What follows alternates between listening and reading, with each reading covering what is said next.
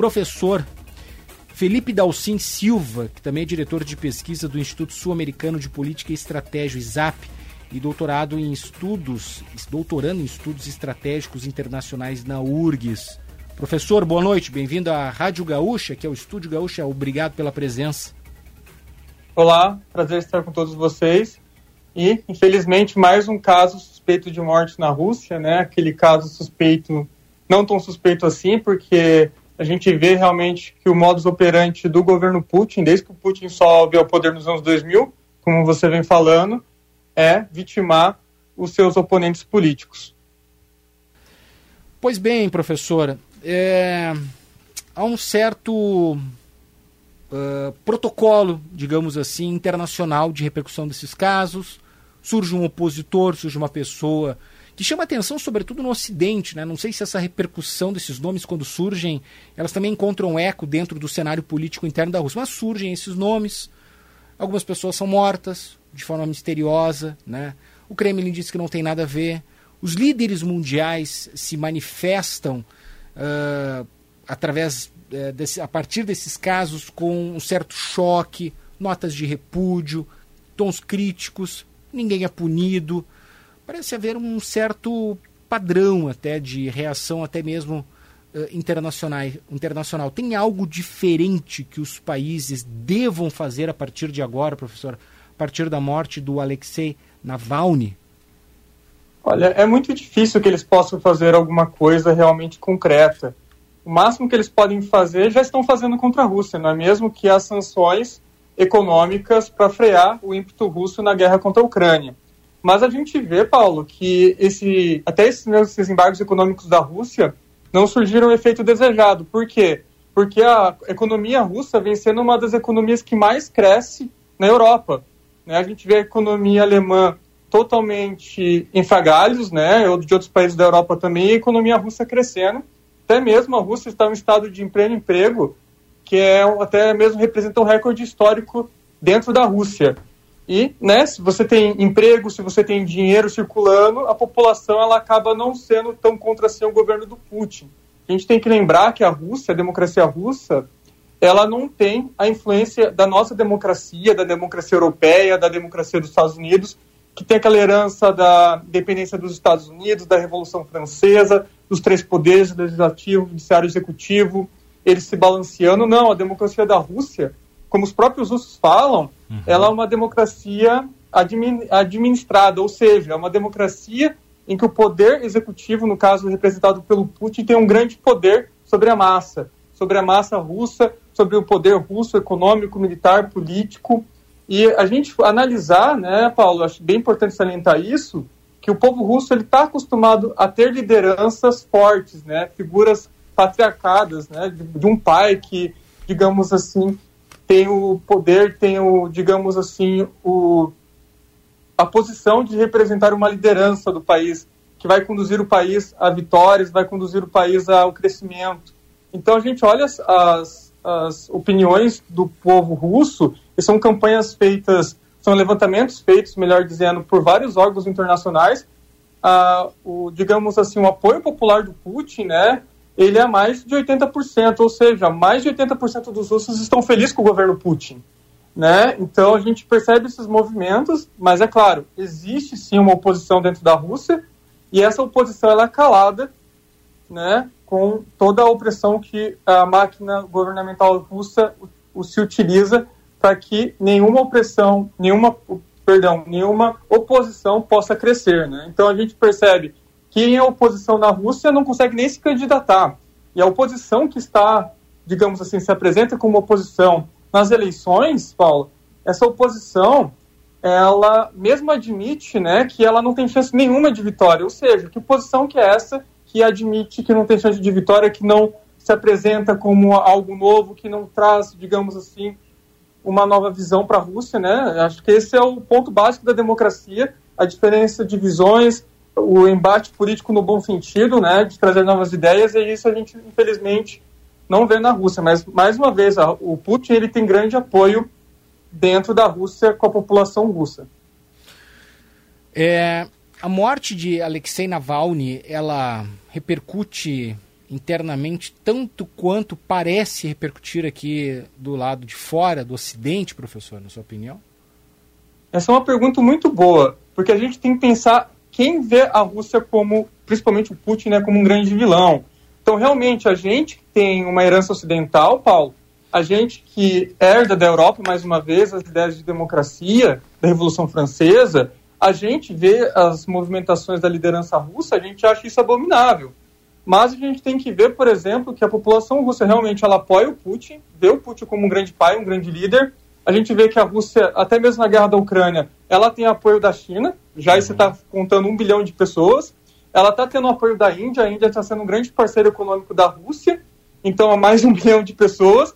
A gente vê que todo o continente africano, né, a maioria dos países do continente africano, entendem a posição da Rússia na guerra da Ucrânia, né, e estão se atrelando cada vez mais à Rússia do Putin. Então a gente vê que o mundo ocidental, de certa maneira, que a gente pode falar da Europa Ocidental, dos Estados Unidos, até mesmo aqui na América Latina, ela sim vê o Putin como alguém, um ditador sanguinário, mas a gente tem que ver que tem outra parte do mundo que vê o Putin como um grande líder. Então são, digamos assim, briga de enredos, briga de visões de mundo que a gente vê quando a gente discute Rússia, Putin, a guerra da Ucrânia e por aí vai. Então é um ponto bem determinante da gente salientar.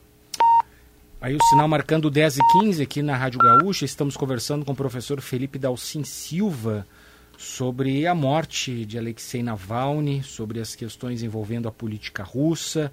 É, ele que é especialista em estudos estratégicos internacionais, né, doutora, doutorando no tema, também participa, diretor do, de pesquisa do Instituto Sul-Americano de Política e Estratégia.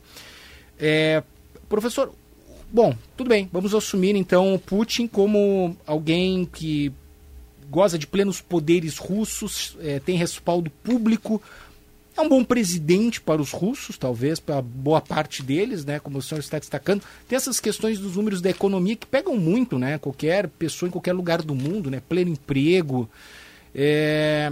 A questão dos gastos militares também, que de certa forma a guerra ela é uma roda econômica, né? Ela ajuda também a fomentar a economia interna do país, a indústria bélica. Né? É, e a Rússia também está faturando também em torno disso, né? Vamos assumir então que Vladimir Putin é um grande, realmente um bom presidente, enfim, para os russos, obviamente, né? E para o resto do mundo, em que medida o senhor acredita que ele possa vir a desequilibrar as coisas no xadrez da geopolítica mundial? Ele é de fato um risco para outros mandatários desequilibrar aí o, como as peças hoje estão organizadas nesse tabuleiro? É uma pergunta excelente, Paulo, porque a gente vê que nos Estados Unidos, por exemplo, que talvez a gente, ou talvez a gente pode considerar como o grande país do mundo, né, o país mais poderoso em termos econômicos, militares, a Rússia vem sendo acusada e vem cada vez mais aparecendo provas que a Rússia realmente ela influi, influiu nas eleições de Donald Trump, quando ele sobe ao poder pela primeira vez, e que pode, porventura, né, através dos seus hackers, estar influenciando mais uma vez a eleição dos Estados Unidos, mais uma vez com apoio ao Trump, né, que é um candidato que ele tem uma visão não tão, digamos assim, democrata, no sentido do, do, da Hillary Clinton, do próprio Biden, de que né, aquela visão de que os valores democráticos, ou os valores políticos, os valores morais do Ocidente devem, digamos assim, ser a base de todo mundo. Então a gente vê que o Putin ele acaba influenciando nas eleições da Europa, da Europa Ocidental, ele acaba influenciando nas eleições, mais uma vez, dos Estados Unidos, que é um grande player. Por quê? Porque ele procura apoiar candidatos que têm uma visão de mundo mais igual a ele. São candidatos que acreditam, como a gente vê, por exemplo, que vem crescendo na Europa Ocidental, candidatos de extrema direita que falam que os países que são membros da, da, da União Europeia têm que sair. Né? Então a gente vê uhum. declarações de líderes na Itália, Marine Le Pen ali na França, que fala que a União Europeia não, não é algo bom para eles. Né? Então ele acaba, de certa maneira, tem vários indícios disso, influenciando nessas eleições. Mas, diretamente, no sentido de guerra, é muito difícil pensar a gente vislumbrar, mais uma vez, uma guerra da Rússia com os Estados Unidos ou com a Europa Ocidental, porque a gente pode pensar num cenário de escalada, de escalada até armas nucleares, que seria o fim da humanidade ou da vida como a gente conhece. Então, a gente roga que não chegue nenhum ponto disso, né? Essa guerra da Ucrânia é horrível, mas né, a gente pelo amor de Deus, a gente espera que não escale a um nível ainda maior de conflito, né? Que seria, mais uma vez, né, algo muito arriscado. Pois é, há uma questão na geopolítica mundial que existe um certo teatro por algumas questões, né? pelo menos penso assim, professor, me corrija, obviamente, se eu estiver errado, em que também, assim, é, os, os, mandatários, né, as bravatas, a, os argumentos, as declarações, os atos que são cometidos, mas vai até ali, né?